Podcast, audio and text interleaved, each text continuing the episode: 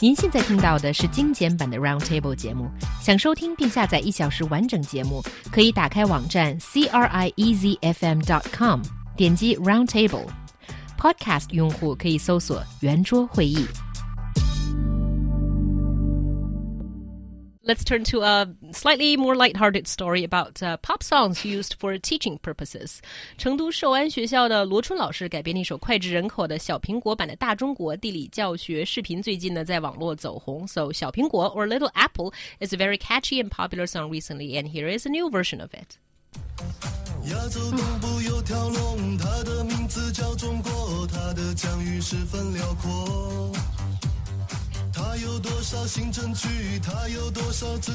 Okay, I hope this song makes you feel better instead of worse.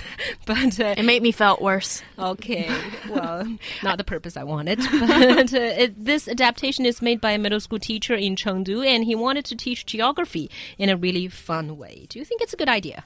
I think it's certainly a good strategy to employ that you pick out something that is popular that uh, catches the attention of students and, you know, sort of reinvented it and incorporate it with the stuff that you're studying. And I think that's certainly great because it is a trick to just, you know, attract attention from the students and also probably a easier way to memorize things too because it's a catchy tune although i think it's really tacky mm. but um, it does incorporate all those information that uh, the students should remember yeah, no, I think it's great. I mean, you know, whatever you think about the song, I mean, it's like you know, with with Gangnam Style, for example, which was so annoying. I mean, a great great music video, one of the best music videos I've ever seen. Mm. But then, what was so annoying about that is that everyone just was like talking about oh Gangnam Style, Gangnam Style, and we're talking about how can China have a Gangnam Style, and and so on and so on, and then and then you have you know middle school kids and primary school kids and all sorts of random people you know dancing it, but not actually doing anything with it, mm. right? And so you take something like um, like this song,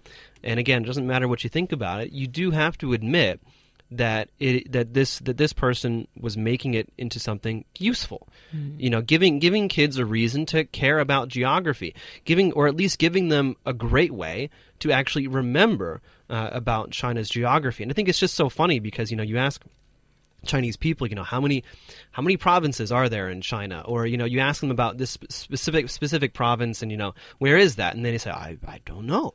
You know, maybe maybe using this song, people can now remember. Yeah. And what I think is really great about this teacher is I think he's really he must be some somebody who loves his job because he's giving extra thought into this, and also he spent 300 yuan to rent a studio to record the song. He sang it himself. He also spent seven days to make it into a music video. I mean, how many people in whatever occupation would take their private time and money to do something that well, great is, teachers do that all the time. That's yeah, but I think that's great, and that should be something that's and we just talked about t- doctors who don't love their job. Well, and exactly. here's a good example. Well, no, and also this is one of the things that I, I do want to point out. I mean, I think that you know one of the one of the reasons that, that we know about this case is because he decided to record it himself, himself singing it. Mm. But I eh, but I do have to wonder you know how often it is that you know we have you know the unsung heroes of teaching if if you will who don't necessarily put themselves into the limelight who don't necessarily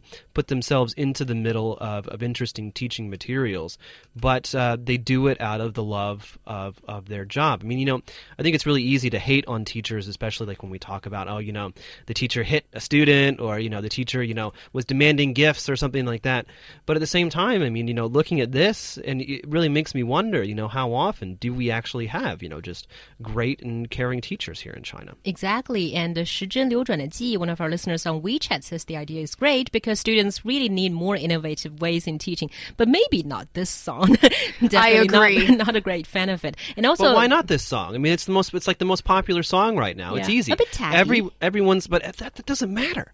I mean, this is this is this is an amazing vehicle for teaching. I mean, why is it catchy? Because it gets into your ear and it stays there. So instead of singing about apples, sing about geography. Mm. Yeah, and I think it's really important that uh, we need more teachers like this who are willing to spend more time, put their heart into teaching and coming up with innovative ways to inspire students. And I remember when I was a little kid, my history teacher was really cool. Like, he would uh, come up, he's first of all amazing at storytelling and he's really passionate and also coming up with like his own uh, rhymes of ways for you to memorize all that information. And I think, you know, it's those teachers that sort of inspire you and change your life. Mm. And uh, let's keep uh, going to some of our comments. Draco says it does help a lot for students. For example, like today, I can't count from A to Z without singing the ABC song in my mind. That shows how effective it is. And also, you know, it's it's not a Chinese thing. People around the world and teachers around the world have been coming up with the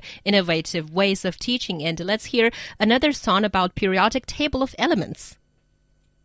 There's hydrogen and helium, then lithium, beryllium, boron, carbon everywhere, nitrogen all through the air, magnesium, aluminium, silicon, phosphorus, then sulfur, chlorine. This is actually and quite quite old. Actually, It is I, remember, I remember. I remember hearing this in high school and, and again in university. Did it help you or not? Um, no, no, it's just fun. I mean, this. I mean, like this. I mean, this whole song with the periodic table of elements. I mean, it's really just about, um, you know, appealing to geeks. I think, and, and like, chemi- no, seriously, because like the my my friends who would download songs like this. There's a whole genre of, of music in the United States. You know, targeting nerds and geeks and uh, engineers and, and people like that. That it's just you know, it's just a fun way to for them to you know deal with their interest. yeah. Yeah, I think there's something really interesting about these earworms and uh, with that music and That is incorporate- not an English word, by the way. That's Okay. that's that's Chinglish. Okay, it's something that the Chinese people have very smartly come up with, and I think it's something that it's usually, you know, incorporating the uh, in- interesting information with music, and for some reason, it just works really well with the brain that you can just really, well, relatively easily remember it, which is great. Yeah, this word should go into the uh, Oxford or w- whatever English dictionary. there Alongside is. with Dama and Well, other things. An ear, well, no, it shouldn't. 'cause it's not- Also, uh, Judy Joe says, I don't agree with He Yang. Many people love their occupation and would like to put extra efforts Yes, in it, shut like up. me. You, know, you like, shut up, John. like all of us. And Cora says uh, she loves it when we quarrel.